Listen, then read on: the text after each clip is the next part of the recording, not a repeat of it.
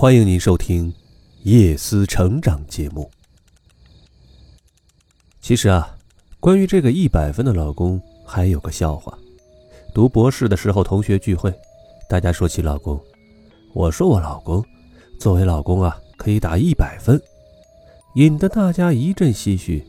接下来，大家评价老公六十到九十分的都有，唯独我一个肯打一百分的。聚会结束，大家讨论怎么回去，我说我自己开车回去。六十分到九十分的好几个都是老公来接，大家说：“哎呦，你这一百分的老公啊，需要减分了。”我打分的标准就是，作为老公，他可以让我温暖，不用事事都事无巨细，但是在我伤心的时候可以逗我开心，在我累的时候可以让我依靠，不一定要给我人生高度的指引，但是抑郁的时候可以帮我排解，爱我。爱孩子，遇到问题不指责，也不推卸责任，这是我做自己想做的事情，把家里人的需要放在第一位。我们家里所有的人都可以感觉到他对我们的爱，这样的人，我们怎么会不去好好爱他呢？其实偶尔也会有矛盾，也会有争吵，但是还好，以前大约一年一到两次，现在几年几乎都没有了，好像很多矛盾点。都彼此能够包容了，既然都改不了，那就包容吧。谁没有缺点呢？如果他有一个缺点，但他可以包容我一个缺点，那就不减分了，相互抵消好了。所以一百分就是这么来的。其实我也不知道自己为什么会写在水木上，可能自从认识了他，就一直在水木上混，每天看一下水木，好像变成了生活的一部分。而且看了许多人的婚恋观，也有一些感触，也想说说自己对于婚姻的观点。希望大家都遇到对的人，相互珍惜，才是幸福婚姻的长久之道。我还有一个弟弟，可是我家里却从来都告诉我，亲兄弟明算账，不要仰仗别人，永远靠自己。我弟弟从小开始有点宠坏的小孩的脾气。到现在靠自己，事业家庭都不错。我老公说你弟弟非常正直，值得信赖。在彩礼上，我们家从来没有说过一分彩礼，我也不觉得有什么不妥，只是觉得如果结婚前有人给自己这么一笔钱，特别不好意思收。但是我相信老公父母和老公的为人，从不觉得我应该从彩礼上报答父母。而是靠自己的能力报答父母。婚礼呢，没有，天生好像不太需要仪式感。出去旅行、结婚都很幸福，觉得幸福是和这个人在一起的时候，他给你的，而不是仪式给你的。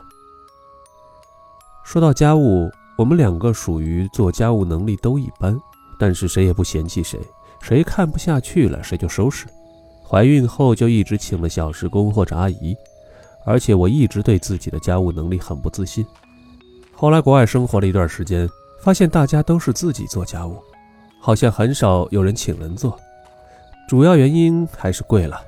也突然发现，原来很简单，做饭、烘焙、清洁，只要跟着网络学习，根本难不倒我们这些高知女性。呵 呵当然了，是国内请人太有性价比了。在对待父母方面呢，公婆属于那种模范公婆，一个帮孙子孙女挣钱，一个帮我们看孙子孙女。我们在一起从来没有红过脸，出去旅行也总带着。老人唠叨两句，我也就当做耳旁风出去了。偶尔发个脾气，我也拉住老公忍了，心想自己爹妈偶尔还发脾气呢，等他们老了，我们也会好好对待他们。孝敬他们，就像现在，为什么坚决不留在国外拿着永居？主要呀，也就是考虑到他们年纪大了，不想让他们再跟自己唯一的孩子分开。人得讲良心，是吧？对待自己的父母，撒娇多一点，但是在大家的眼里，也算是挺孝顺的吧。说到孩子，老公是一个对家庭很有责任感的人。对孩子很有耐心，喜欢孩子，有时候觉得我闺女有这样的爸爸很幸福。显摆一下吧，我老公说他二十年体重未长。有一次，一个小区的妈妈看见老公，惊叹地说：“那是谁谁谁的爸爸吗？怎么看着像个大学生啊？”我呢，嗯，对我自我评价一下吧，挺善良，挺有正义感的，独立，情感上又比较依赖老公。说着说着，人生就这样晃悠悠的过去了。老公说：“回国后四十岁之前。”帮你买辆保时捷吧，以便你度过四十岁的危机。我说：“嘿，哎呦，容我再想想，有点高调吧？其实只要是两个人，一家人都齐心协力，大部分人的日子总会越过越好的。希望大家都开心，好好过日子，所有的人都会越来越幸福的。